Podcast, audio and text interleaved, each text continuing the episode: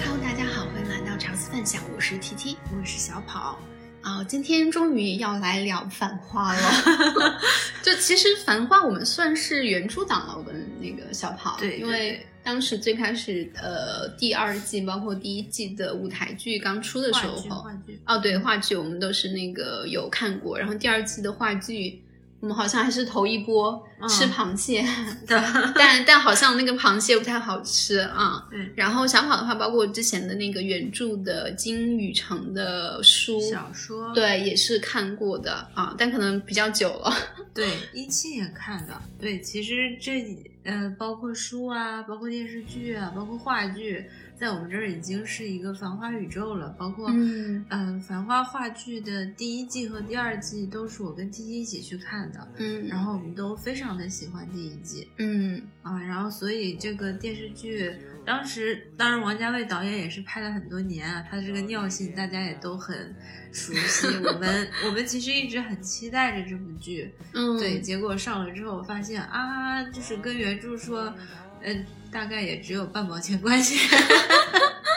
对，因为我当时从看到那个坊间八卦，说是王家卫来上海之后看了《繁花》的那个话剧，嗯然后决定要拍的这个影视。啊我当时就是内心其实是带着一种预期啊，啊去看的，因为我当时看完第一季，我跟小宝都非常的喜欢这个话剧嘛。对对对，然后当时它反映的那个六十年代跟九十年代这种两种时代的这种对比，包嗯括说舞台剧里面表现的那些女性角色，我们都非常的喜欢啊。但老实讲啊，看了电视剧的前面几集之后，我会觉得啊，这跟我想的太不一样了。对，因为其实我们都是带着一种就是原著的视角来看，我也非常理解，就是看过小说或者是话剧的人，会对这部电视剧应该会有很大的不适应嗯啊、因为我们也先简单的介绍一下小说跟话剧吧，它其实是金宇澄老师是一几年的一个茅盾文学奖的获奖作品《繁花》，然后故事里面呢，它是一个双时间的结构线。就是每一章一章六十年代，一章九十年代，这样每一章穿插着来讲的。那六十年代其实就是我们电视剧的主人公阿宝，他嗯、呃小的时候，大概在青少年时代吧，就是经历了六十年代六六年到七六年那十十年的浩劫，大概是在那个时期，然后讲了阿宝他们这一群人在那个年代的际遇。然后同时穿插着九十年代，对吧？我们宝总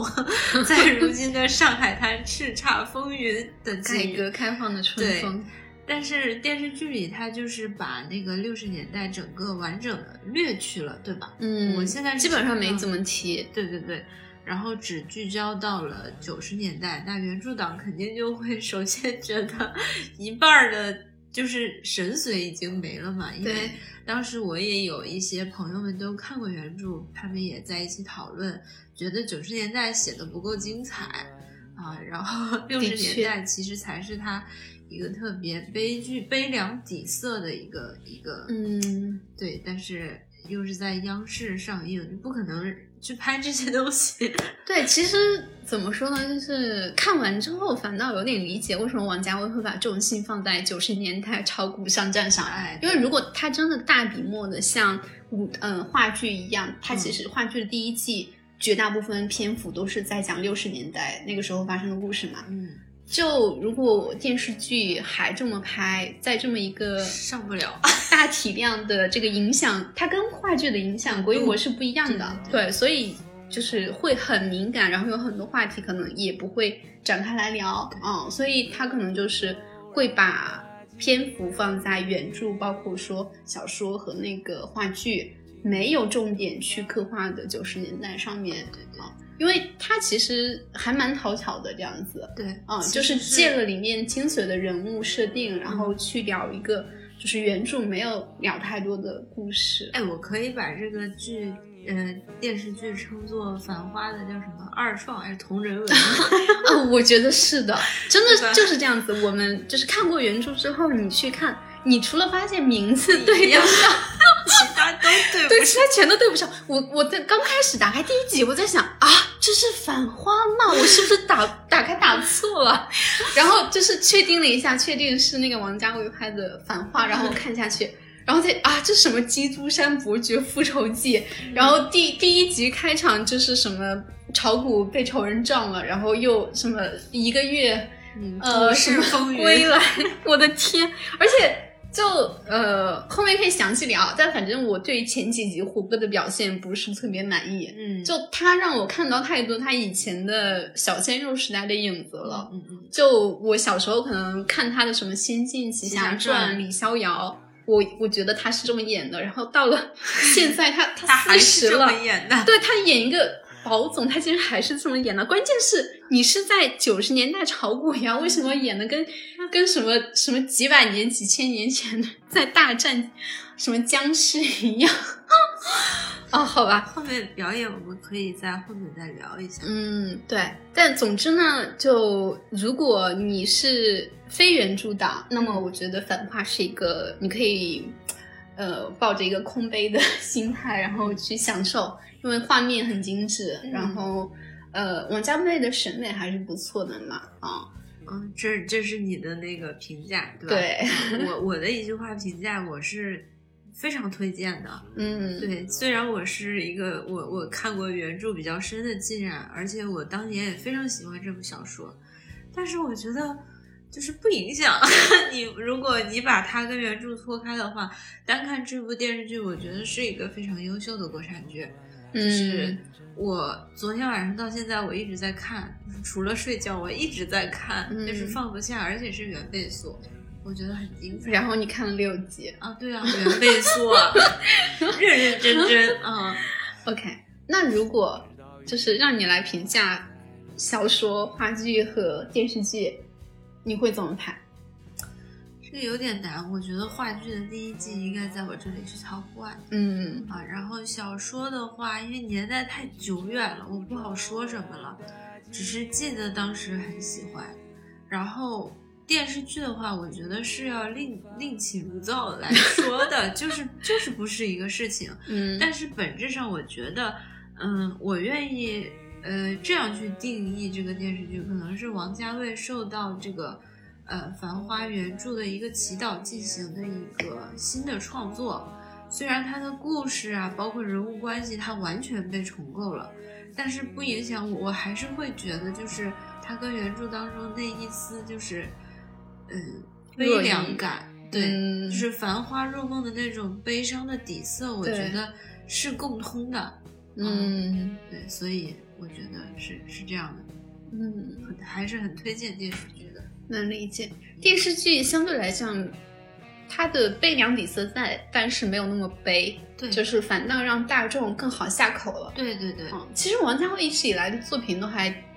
嗯，怎么说呢，就挺容易读，或者说挺容易去对它看的不。是那种特别闷的，就大家都对说是文艺片导演，但是它不是那种特闷的文对艺片对导演对。，他他的作品基本都还是用情节串起来的，不管是现在的《繁花》，还是可能，呃，《一代宗师》应该十年前了吧，一三年我记得是，嗯，啊，就是都还是以情节为主线来穿的，不是全，并不全都是情绪啊、 氛围啊之类的。，对，或者甚至完全不说话，像侯孝贤 导演。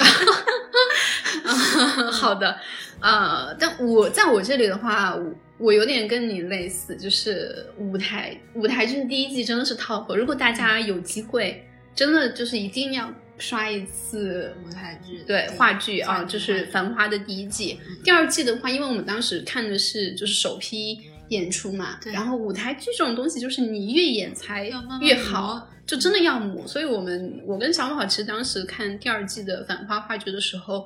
感受一般，嗯，也可能是因为第二季的除了潘虹老师一个人鹤立鸡群，其他的人整个整段垮掉。对，就是演，感觉演技还没那么熟，然后而且第二季主要讲的也是九十年代的故事，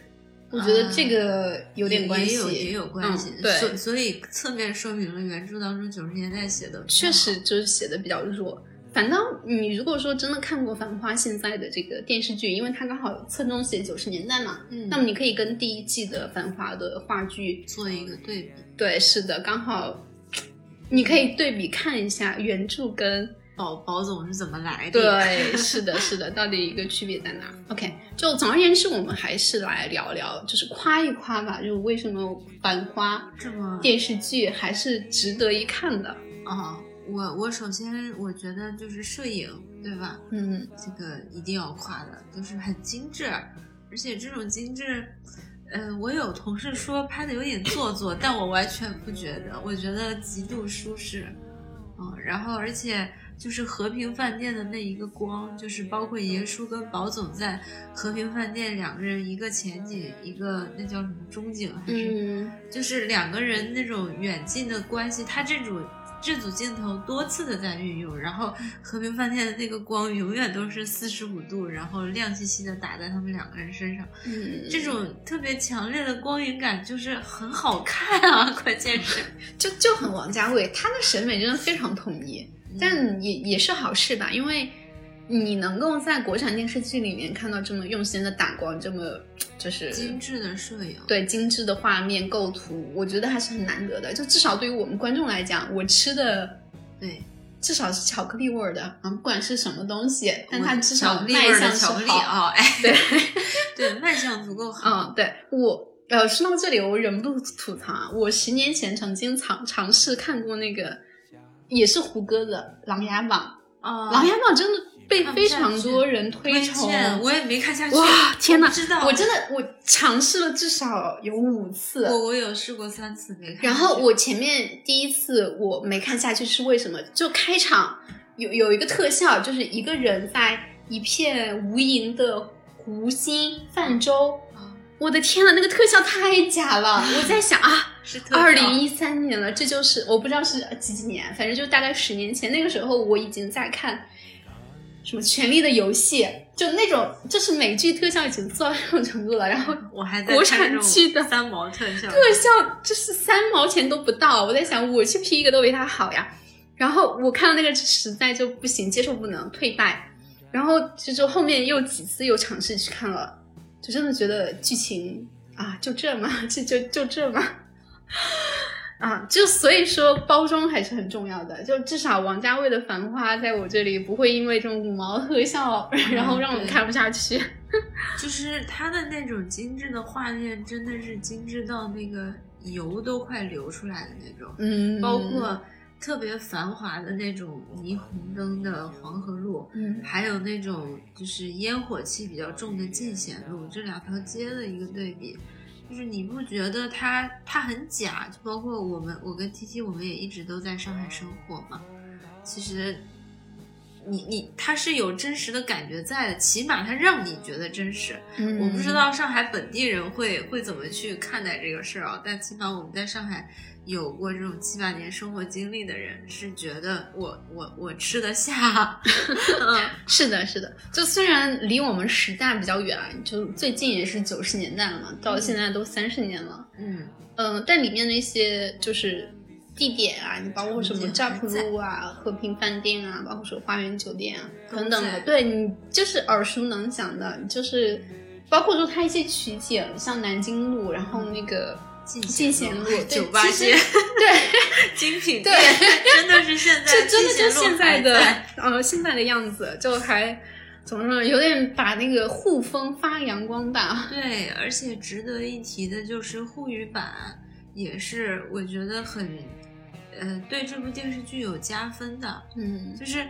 你你听，我倒不是说在我一个外地人啊，尤其是北方人，我听上海话，我没有觉得很洋气，嗯反而就是上海话的那种，就是尖酸，然后刻薄，然后非常市侩， 然后语速又很快。嗯有就是尤以唐嫣跟那个马伊琍两个人的角色这样讲出来，给我的感觉就沪语就是这种感觉，就是嗯上海也是这种感觉，它是带着这种市民的这种算计在的，嗯它的这种精致不是那种哇骨子里自古流传的典雅，而是那种我们就是靠这样精打细算，然后才成就了现在的这种小市民，哎，对对对，嗯这种小市民构筑起来的一个繁华基业，就是对特别接地气儿。对，嗯是的，嗯，但呃，我嗯啊我既看了国语版，也看了沪语版啊，嗯就在我的观感来说，我觉得没什么太大差别，因为国语版里面其实有很多就比较就只有沪语才能发挥出来那个感觉的台词，哦它还是用沪语讲的，啊哦，而且它在沪语版里面有大段大段的旁白都是胡歌用普通话讲的，对，对对，所以就是还是很出戏。所以就我看来，沪语版跟国语版对我来讲离场感是一样的。哦，啊，就就就都一般， 我也不知道为什么，这可能就什么内容审查上的妥协啦、嗯，如你如果真的要出沪语版，不如干脆所有的旁白全换成全用，对，全用沪语就好了。这个就是跟我们当年前几年的那场沪语全沪语的那个电影《爱情神话》有一个嗯，比较鲜明的对比，那个对里面没有没有这种没有大全体沪量的语普通话，全都是沪语。对，但是因为现在上海人说话有的词，他也是会用普通话这种互对白对夹杂的这种啊，就是你你会感觉它更加的贴近生活一点，反而是这种即使是我们看的沪语版这种大大段的这种旁白，还是会让人。普通话旁白还是让人觉得，嗯， 哦就你我开刚始演进去了了，然后你突然又把我拉出来，对对对，是的啊，就嗯，除了摄影啊、配音啊，包括说就是一些王家卫一以贯之的就这种情调，嗯 我觉得还有很好的一点，就可能也是原著里面很好的一点，就是他在配角小角色上角小角色上的刻画是非常好的，嗯而且我觉得会比主角更出彩。特别同意。嗯，我我觉得这部剧特别吸引我的还有一点就是它的台词还有人物关系，就是每一个角色，嗯，我说他是二次二次创作，真的是感觉他下了不少功夫。 嗯就是有几个特别经典的角色，就是至真园斜对面那卖烟的那个、嗯，那个小哥，对，哎，他那个就是怎么说，就是上海人的那种，哎，我们工薪阶族 就是常常愿意就是到人家那种啊、大酒店面前品头论足，然后对就是这种对形象活灵活现。然后他其实也是这种黄河路人来人往的一个消息网的一个交织点，嗯就他也是跟老板娘李你一样贩卖消息的，嗯，就是这种很有意思。还有包括像胡歌呀、马伊琍呀，有的时候他们嘴里说出来的那些话，就很值得让人咂摸。嗯我特别印象深刻的是，有一场戏是，呃，马伊琍演的那个林子在林红的店里面去看首饰，然后林红就推荐她说：“哎呀，你买这个这个，买那个那个。”说反正保总钞票那么多，然后林子就说。保总钞票那么多，你看着他是钞票多，然后就一顿狂输出，说什么爷叔的两个娘娘不要钞票的呀，什么小宁波邮票里，然后后面跟着那一大群你十八个侄女乱七八糟的， 就是它其实是发生在呃另外第三者和第四者之间的对话，但是又侧写保总的性格嘛，嗯就就就他用了很多这样的手法，让你这个角色，呃，就是怎么说不止血，但是你会觉得这个角色哦是个好人呢。嗯，是的，就这种侧面的侧写，就是烘托啊什么的非常多啊、而且你刚刚说到那个，呃，就是卖烟的那个小哥，啊我， 我忽然想起一件事情，就是上海这里，你真的能看非常多的这种，不能说游手好闲吧，就是啊可能退休的中老年人，然后在这种很光鲜亮丽的场馆场馆外面晃来晃 去，品然后头你论也足不知道他们在做什么啊！我我我前段时间就有一次去一个那个美术馆去看一个展子，然后有一个大叔，那大爷嗯就那个拿着一个就非常专业的摄像头，嗯在外面那个美术馆外面拍，我以为是什么很专业的这种摄影师或者记者啊什么给他们这个场馆这个活动做宣传来拍的，然后门口门口保安就开始轰赶，然后不许拍不许拍，然后大爷就非常的就就很愣嘛，就跟他就是在门口就是老法师 对，就那种老法师那个执拗劲儿开始跟他争，啊，就很上海人，嗯，给我的感觉。然后包括里面的那些，你刚才说到邮票里，然嗯后像那个蔡司令，哎，对他们给我的感觉就就很上海的那个中老年的嗯对，味道。像那个邮票里也在其中充当了很重要的角色嘛，他在质证园里天天去打探消息，他整个的一个人物形象就是工薪阶，叫什么工薪加阶级，嗯，哎，然后但是他就特别热情，特别好信儿，就是成天跑来跑去的，就是爱聊一聊，爱嚼一嚼，就确实是有很多这样的人。这个跟那个北京的三轮蹬三轮车的大爷是一样的，每一个蹬三轮车的大爷都认识那么几个皇城的政要， 就是这种， 对就是地气儿，对对对，就的，是是这种市民阶级的生命力是这样。嗯，展现的，而不是说我们看到的只是宝总什么，就是股市风云，然后大战至真园上战对，对他是反而靠着很多，包括淘淘，呃，给那个宝总去借钱的时候，他们两个 穿过了一条又一条的那种卖海鲜鱼铺的那个街。就那个地方破的哟，你好像就是隔着屏幕，你都能闻到那种鱼腥味儿，还有那种油油烟的味道。但是这个就是它的电视剧它不悬浮的一个很重要的一个点，嗯，你会觉得它真实的发生在这个城市，就包就包括宝总，他也不是说很很高贵的，你刚刚提到的那那场戏，我也印象深刻，这 是就前面十集里面少有的我。我觉得拍的很好的，就是嗯调度很不错的一场戏，嗯因为让我想到了，就因为我我最开始带着舞台剧的那个期待来看的嘛，嗯这是唯一上让我有这种舞哦台剧感觉的一个戏，嗯因为就是你，如果你看那个线下的这种剧的话，你会发现他们在变换布景上呃对，就会有非常多的呃主角在奔跑，然后后面的那个布景，呃，可能是一些风景啊，也可能是一些建筑的那个构造啊，在来回的切换。然后那场戏的感觉就给我这种，就他们忽然就从六十年代歘就飞到了哦九十年代的那个，嗯，这个视角很独特，因为确实是宝总从淘淘那里拿钱跑嗯，逃的时候，感觉好像是有那么一种感觉的哦，对，就是时光穿梭的感觉。他后面二十多集的时候，你有有一句台词就是，呃，他跟雪芝分手嘛，然后下了雪芝嫁到香港去了，他下了十三路列车，然后奔向了一就是一列快速的不会停的列车，雪芝是谁？谁跟 雪芝？这就是 原著跟二创的区别。 就那我们聊到后面可以再细说。好的，就总之优点先说到这，巧克力味儿我们夸完了，后面可以说一下。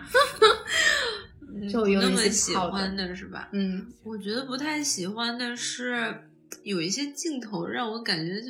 它有一点港风的那种感觉，就是赌王像发哥出场，哦然后配着那个 BGM。你你之前说那个是什么什么的 BGM？就继承之战，哦，我一直以为是就是八十年代港片儿里，就是他们常常就王晶可能会用的那种配乐放到这儿，就让我会觉得有点跳脱啊。我我是真的蛮出戏的，因为这个 BGM，哦因为继承之战是真的很火很火啊，这部剧。但然后你又是这么一个拍九十年代和六十年代的就老上海的这么一个故事，然后《继承继承之战》是，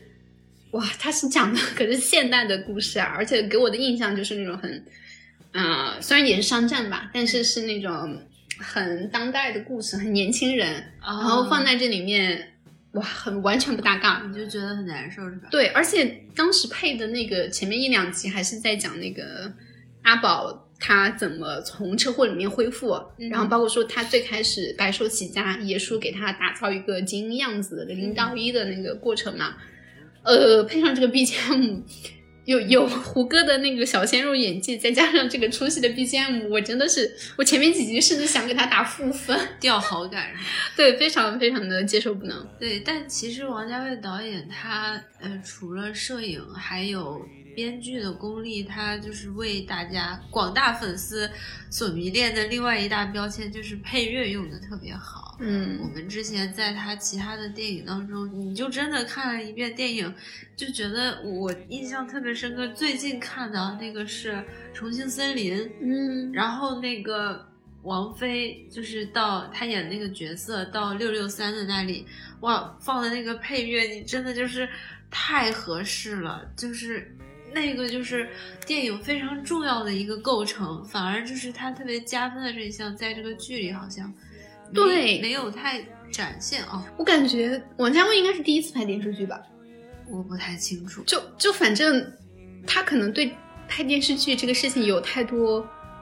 固有印象在了，以至于我看了他二十二十二集，我还没看，看了一到二十一集之后，我发现里面有非常多的我对电视剧的刻板印象，不知道是不是王家卫对电视剧的刻板印 你跟象，王家卫一样是吗？就是特别喜欢就翻来覆去的用同一个 BGM。啊哈 啊、就我们刚才提到那个《继承战》对吧，它前面一两集至少每集用了四五次啊、嗯然后特别喜欢用闪回。就你看前面十集的时候可能不觉得，你看到十集往后，十集到十二集的话，你会发现，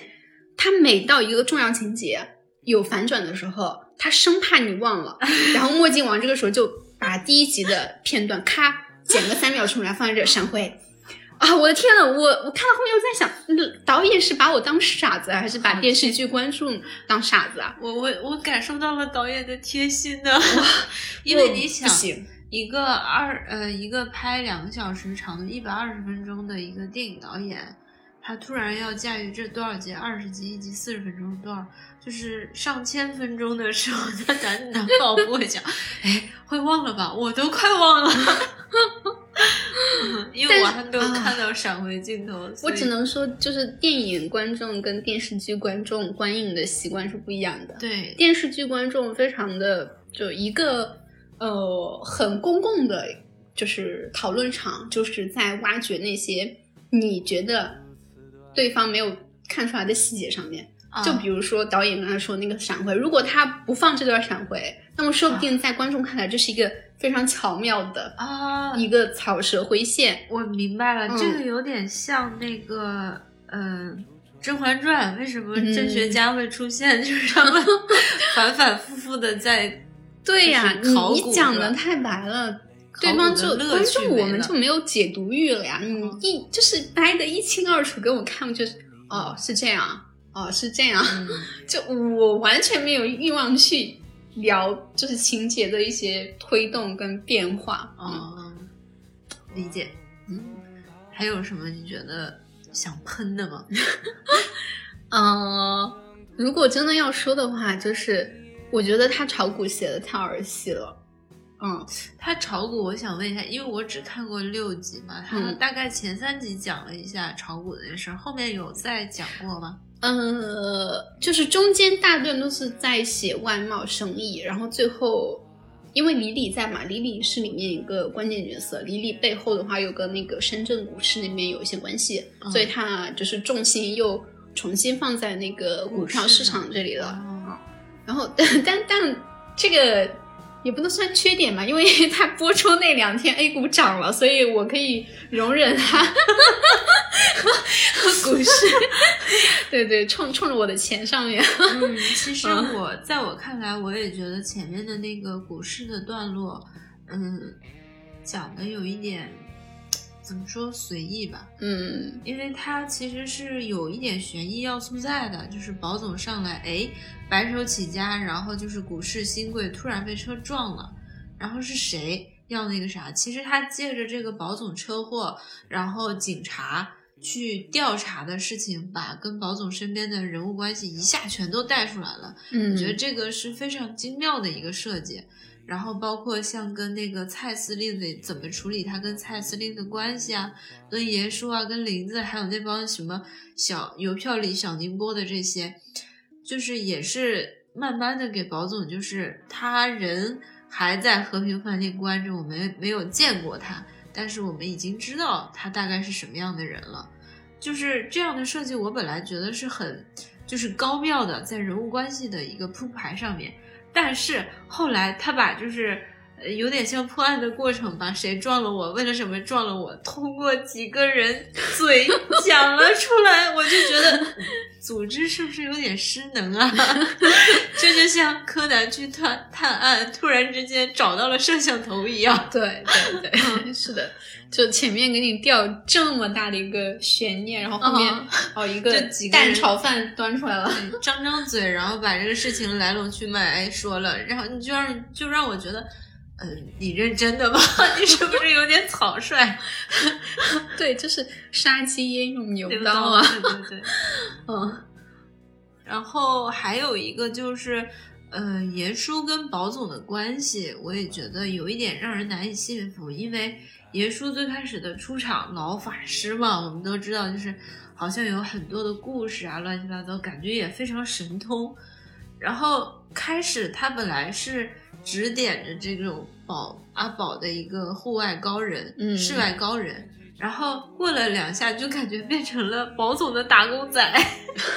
啊，对，就是我觉得爷叔的角色设定也让就是阿宝这个角色没什么魅力，嗯因为你看他白手起家过程，完全就是遇到贵人了呀，对对对，啊，就完完全全就是跟着爷叔的呃建议往下走，对所以他赚到钱了。包括后面很多事情，就是也是用爷叔的关系，嗯包括后面跟呃汪小姐他们二十七号打交道啊什么的，基本上也是在爷叔支点下做的。嗯所以就让我觉得，呃，所以宝总这个人优点是什么？ 听话吧。宝总这个人，他的优点应该也是那一代上海人特别值得称赞的一点，就是不想。这个小说里面也常常说，包括我今天早上看的时候，汪小姐有一场戏，就是呃跟那个三羊牌谈那个羊毛衫儿的时候，然后宝总没有事先跟他说我已经就是找好了销路啊之类的，然后宝总说我不确定的事情，我就我就不想啊。就是这个是非常原著当中对阿宝解读阿宝非常重要的一个一个线索嗯啊，就是他的一个性格构成。但是呢，我觉得这个确实是你不想，然后就是宝总他是如何从一个呃挺二的一个说，对啊，也说就你从咸鱼然后对翻身，翻身了之后，我感觉他后来就有一种一切尽在我对呀阿宝的掌控。 他明明什么都没有做，对呀、。就是好像，就是好像只是因为就是性格这一点魅力，或者是比较喜欢欠人家人情 但是我们觉得就是呃，做生意讲人情，其实现在的社会评价体系对商人来讲，这不是一个正向的词，嗯，就是哩哩啦啦的嘛。对，就跟这个也包括对林子啊，就是是的，对我真的很不能理解，就这种人是怎么成功的？真的就是改革春风的吹风，刚好吹到他脸上了吗？猪都能起来的时代，他起来了是吧？对啊，对啊，就就就如果说前面呃，就是在这个咸鱼翻身之前，就嗯放一点他六十年的故事，嗯因为。我去看话剧的时候，我会觉得阿宝还是非常有魅力的一个角色，就是他的魅力点在他的悲天悯人上面，嗯因为他经历了六十年代、七十年代就文革那十年嘛，他身边非常多好的幼年的朋友，嗯因为这件事情走的走，散的散，对所以他其实对，就是对时代也好，对身边的人事也好，他是有一种换命，对，就是他这个角色悲凉底色也在这儿，包括说他后面跟像王小姐、李李，包括说林子，就是三个主要女性角色之间的这种若若即若离的关系，嗯为什么一直 没能定下来？就是就钻石王老五单身到现在也是有有原就是因之的前的那个原因在的，对他其实，呃，我我之前跟朋友们讲，就是说，《繁花》那一代人，就是六十年代那些少年，包括顾生、阿宝还有小毛，他嗯们三个就是算是那个发小吧，对三个人。然后他们其实早就在那个时代，心和理想死都去死了，嗯，就是到九十年代只是一个空壳而已，所以就是，所以到剧来讲，它就是二次创作嘛，对吧？对阿宝还是，但是你又会，我又会常常觉得阿宝还是有一点那种悲凉的底色在，所以说爷叔可能就是导演给他开了一个金手指，你嗯你就是这样的一个人，成功不会发生在你身上。如果真实，哎，但嗯如果你碰到了爷叔，你的命运将大有不同。 对，就就是，反正我是不太能理解，啊因为就后面到二十多集之后，嗯他又出现了一些六十年代的事情，嗯就是 Betty 嘛，哦就是他青梅竹马贝蒂啊啊贝蒂，然后就我刚才说的那个雪芝，就是他的初恋女友，他二十多岁跟雪芝谈恋爱，你说阿宝是吧？对阿宝，哦，嗯，然后雪芝后面就是去了香港，嗯结了婚嫁人，然后做服务员要有一个英文名字，他就用了 Betty 啊，这个名字，嗯。这个真的太残忍了。嗯，然后阿宝还问他为什么用这个，他说他从小到大就只知道这一个英文名字。哦，就就其实原著里面有一句台词非常经典，就是他像一尾鲸鱼游走了，嗯就是讲他们六七十年代那个就是大家都非常喜欢的 Betty。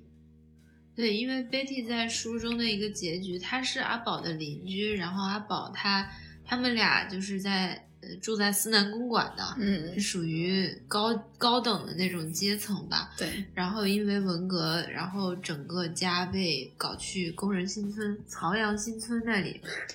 然后 Betty 就是在一次抄家当中，因为 Betty 小的时候特别爱弹钢琴，嗯然后两个人常常跟安保坐在那个屋顶上面看树，说这个树那个树是非常浪漫、非常理想的白月光。嗯，然后 Betty 是在那场浩劫当中，据说是掉跳了黄浦江，所以说像一尾金鱼游走了，但是阿宝没有看到。嗯对，所以就是这个 Betty 的结局，就是在书中也没有，反正从此她再也没有出现过，都是在别人的传说中，就说再也没有人见过她，就是这样一个啊特别让人唏嘘的一个结局。这个也是 Betty 的死亡造成了阿宝就是。就是特别性格当中特别重要的一个原因，就是再也就是不那种冒头了那种干什么都不想，嗯，对，是的。嗯就所以，我其实看电视剧有一点割裂感，就是也是在这里对，啊、因为我们作为原著党来说哈，其实知道过去的这些年里发生过什么事情，然后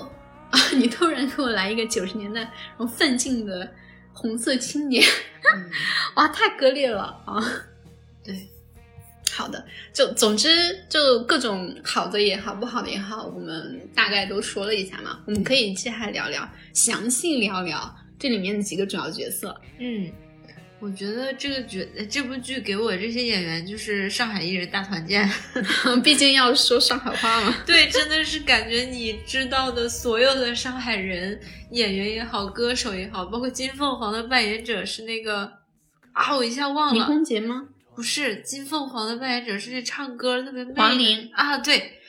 我我昨天看到的时候，我就感觉好多惊喜，好多彩蛋，还有那个 Papi 酱演的那个林红，就只能说真的是王家卫真的很喜欢用有点名气的人。 啊，也是，但是效果整体不错啊，包括范甜甜的那哎个金美玲，这个倒真的，因为尤其是他用唐嫣，我觉得用的很好。嗯因，为唐嫣一直在我的印象里是那种什么清冷御姐型的人物嘛，傻白甜吧，啊，是吗？就因为我只看过他的那个《仙剑奇侠传》还是什么的， 不好意 思啊。 你对唐嫣的认识很不全 面，对吧我，我对他认识就是这样子。我没想到原来他原声这么傻白甜，然后角色那怎么说呢，就是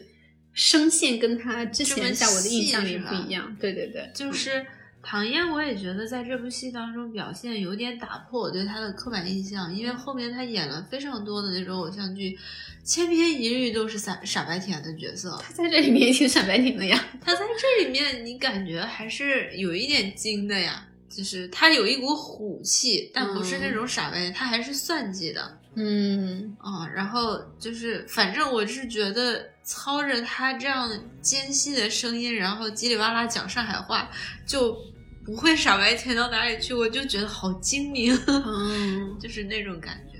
我是觉得就是王家卫，你这里面所有的角色都没什么演技。但是哎，我就买那个就不出戏，啊因为他就是让他们有点是展现他们自己原生本对色啊、包括范甜甜对，就是包括包括十他几比之较后的胡歌也是这样子的，啊，就是那种很啊，我心里有点事儿，但是我又就是很要支棱起来的那种感觉啊、哦然后包括里面所有的女性演员，我都非常喜欢，尤其是辛芷蕾。哦，虽然这个角色就是辛芷蕾演的，还是就是跟她以前的没有太大区区别，但是这个角色就这个很角色贴真的演员很好，对，嗯应该说是导演选了非常贴角演员本身的对那种，就对是你可以不用发挥太大的演技是的那的，种感觉。是，的，就嗯，好的导演能干出来这样的事对，情。所以选角上真的很妙。嗯，但是我还是觉得胡歌演的不好，是为什么呢？我们前面都喷了他这么多了，收一点好不好好好，就是对李逍遥十年之后还是那个长了皱纹的李逍唉遥。哎我觉得主要还是因为前几集给他的，就怎么说呢，就给他的戏份太重了。其实阿宝在原著里面就是一个工具人、线索角色，对对对，嗯他是穿来穿去的一种旁观者的角色。对是的，他不应该有这么强大的自我意识。然后前面几集给他这么重的戏份，这么强的烘托，就他就没接住嘛，所中以心人物他完对全是这部剧的。对，就导致我们抱着这种，就本来是想着看那种群像，然后时代这种风格的一个预期来，结果发现看了一个什么宝总成长记，对《基督山伯爵》大男主版，然后阿宝不是人，对，但是而且他经常会有那种很油腻的表情，就是拿一杯酒，然后给你挑一下眉。按理来讲，胡歌在我这里就是他是长得好看的不油的那种演员代表，然后 竟然也嗯变得有理有气的。哦，这个我还好，可能我前面没太注意到他这种戏份哈，但我就吸引我看下去的啊，其实主要还是几个女性角色的成长线。嗯，就是前面你主要看到的是汪小姐跟李李，他们们因为李李是就是刚来黄河路嘛，嗯新的老板娘怎么在这里存活下去？就后面你会发现李李背后的一些故事线，包括她就跟深圳帮的一些关系，嗯，她是为什么来到上海？呃，李李的人设改了很多，哎、对嗯他只是叫李 李，对她只是叫李李，就是其实话剧里面她是就他是非常悲，他应该是有这种什么情色这种经工作她被经历的。骗骗到那个被卖到呃就是大概是广香深港那种还是什么地对方？对对对然后一直要靠出卖色相过活，嗯，然后把那个人捅了。 非常艰苦的才爬出来。对，对对对，是的。但是《反花》第二季的那个话剧不算结尾啊呀、我记得原著当中差不多也是这个意思。嗯，李李后面的话就是她会有更多的复杂的事业线出来，哦然后汪小姐的话就她后面我给你剧透一下吧，她从二十七号出来了，啊，嗯，然后开始单打独斗，嗯，嗯，成为女企业家，真的啊 就感觉唐嫣有点撑不起这样的一个角色呢。 嗯，因为也是就是菜鸟嘛，刚新手就是起家的，所以你对她也不用抱有太多的期望，所以她演的还刚刚好。嗯，然然后又有了新的感情线，后跟他是跟宝总在一起吗？不是啊，那哦，新的嘛，保总都是旧的啦。啊我其实从角色来讲，我非常喜欢林子啊，林子后面也有了自己的事业线，啊，我就是哦，我这里必须说一句，我特别特别喜欢第十三集， 嗯， 你还没有看到，但第十三集就简直就是王家卫版的《小时代》，就一地鸡毛。但这个就拍的很好啊，我可以我可以大概说一下，就是，呃，当时汪小姐因为珍珠耳环的事情，嗯，被人告到了组织部，说他大概贪污受贿、嗯受贿啊，然后他们就想着把那个证据，就是进货单说，这个珍珠耳环其实不值两万五、两万六，它嗯其实就就几百块钱。嗯，然后林红他当时不是跟那个林子说这个是两两千六嘛，前六对，啊，结果进货单上写的是两百，然后就是就因为因为要帮汪小姐平反这个事情，林红、林子、淘淘、葛老师就知道了，原来林红 哦啊，是做这种事情，然后他们四个人就开始《小时代》版的撕撕嗯哦，然后就是 大家聚在一起，然后最后就是撕破脸了，啊，林子就走掉了，去了日本好几个月、啊没有回来。这样啊，啊，就那那场剧拍的非常非常的抓嘛，然后就感觉像是在看舞台剧一样的那种抓嘛，啊就因为所有点的只像《爱要情神话》里的那个吃饭，对吧？哦男人女人的那种，是吧？不比那个要激烈的多。好嗯，就期待总之就是你感觉鸡毛都要飞到你脸 上了的这种抓 嘛，就你一定要认真的看第十三集好的啊我。然能后体后会面的到话就是林子又回来了嘛，就开启了他的事业线，嗯然后新的感情线 嗯，就反正我的新点主要是在这三个女女主角上成面。长线上是吧？嗯我其实是对这个林子本身她的一个性格，我觉得特别好，就是她是一个非常复杂的人，她又有义气，然后她又市侩，就是该贪你便宜的时候，我林子可一点都不手软。比如两千六的一个耳环，我翻脸我就能跟你说两万六，然后你给我一万三，我还能打电话去骂你一通。但是呢，他的那种义气，除了就是在保总就是生死不明的时候帮他挡钱啊之外，还在一点小小那些特别小的事情上，这个也是《繁花》呃小说当时很打动我的事情，比如说吃小馄饨要去朱家角吃，啊早上六点半。然后林子当时也说了一句：“你多少年之后，你走不利索的时候，你想起来，清早上在这种雨雨淅淅沥沥的早上来朱家角吃馄饨，那是多美的一件事儿。这个有点像当时阿宝在苏州的沧浪亭里看说，嗯人生，我就眼看着沧浪亭一点一点亮起来，是人生很难得的事。就是林子，他的这种市侩跟那个狡诈当中，还有这样的一些非常浪漫的事情在，包括给林红的鸡爪要什么从川沙来的，然后酱瓜又是什么杨树浦的，这地名可能对不上啊，反正就是每一个人爱吃的那一样小菜，然后林子会用双腿去跑回来。嗯就是他这个人的复杂度和丰满度是特别就是吸引我的一点她其实是里面牺牲最多的女性角色啊，是这样，哦，因为你刚才提到这些小事里面，能够看出来她对人的洞察，然后她的关怀，包括说她是愿意去做这些事情的对。她其实是一个很有能力的人，嗯，但是即使是这样子，她还是就是为了自己的爱情，就是跟保总的关系嘛。嗯然后就这么操持的一个一分钱都不赚，反而亏很多的叶东京嗯嗯，因为他最开始其实是在日本的时候做那个服务员嘛，嗯他其实是一直以来都想开自己的饭店嗯，啊、但是因为保种这种关系在，他就对，放弃了自己的事业线。对他他还蛮妙的，就是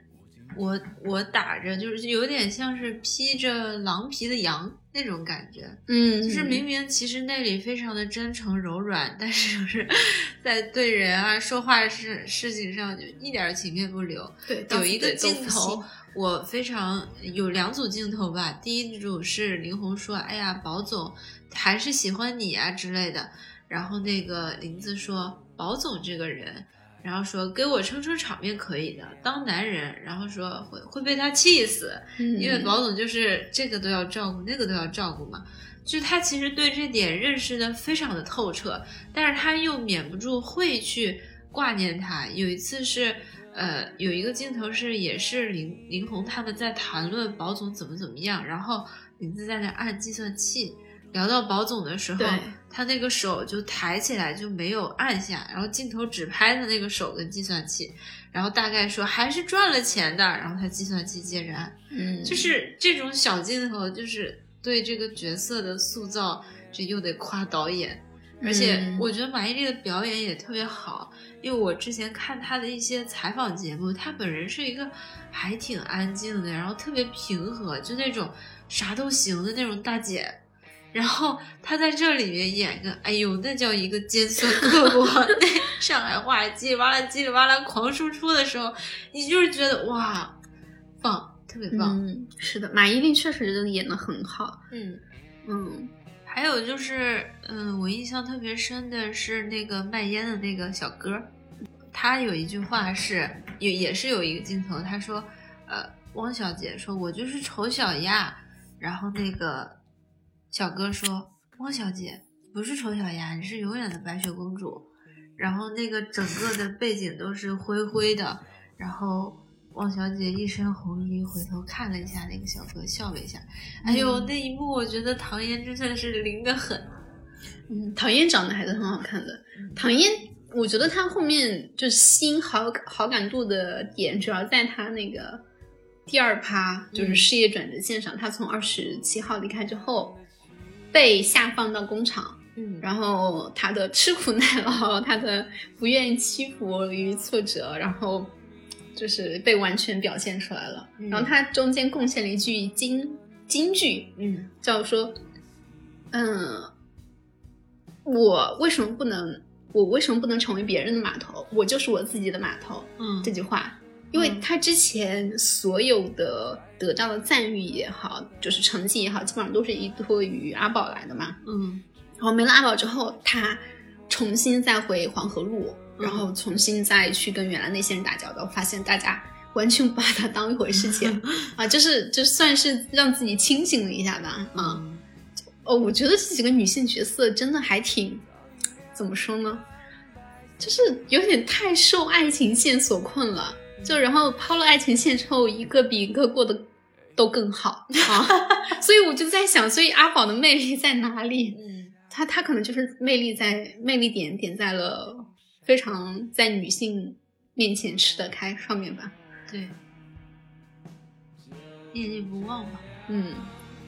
你你想着，如果你就真的有阿宝这个长得像胡歌这样，然后对嗯人又特别好，对，哎也是有一组镜头是，呃，马伊琍和胡歌两个人在朱家角吃小馄饨，然后那个阿姨说小馄饨好了，然后宝总哎刚谈了一层这么大的生意的那种那个宝总，就马上就是抬抬屁股去取，然后那个林子说哎不用你坐着我来。就是他这个人是很会照顾人的，一点儿也不说，因为我自己赚了钱，嗯，一点儿，或者是我的地位，然后我就对别人颐指气使的。，对，这倒是。嗯，所以其实阿宝的本色还是保留了，就是你在最开始说的，他很悲悯人，这一点是没有变的。嗯，是的，但我还是很想发出灵魂质问：嗯，护生跟阿毛呢？后人跟小毛去哪了？ 那行，呃，繁花我们今天就聊到这儿，期待大家的评论和互动，嗯下期再见，下期。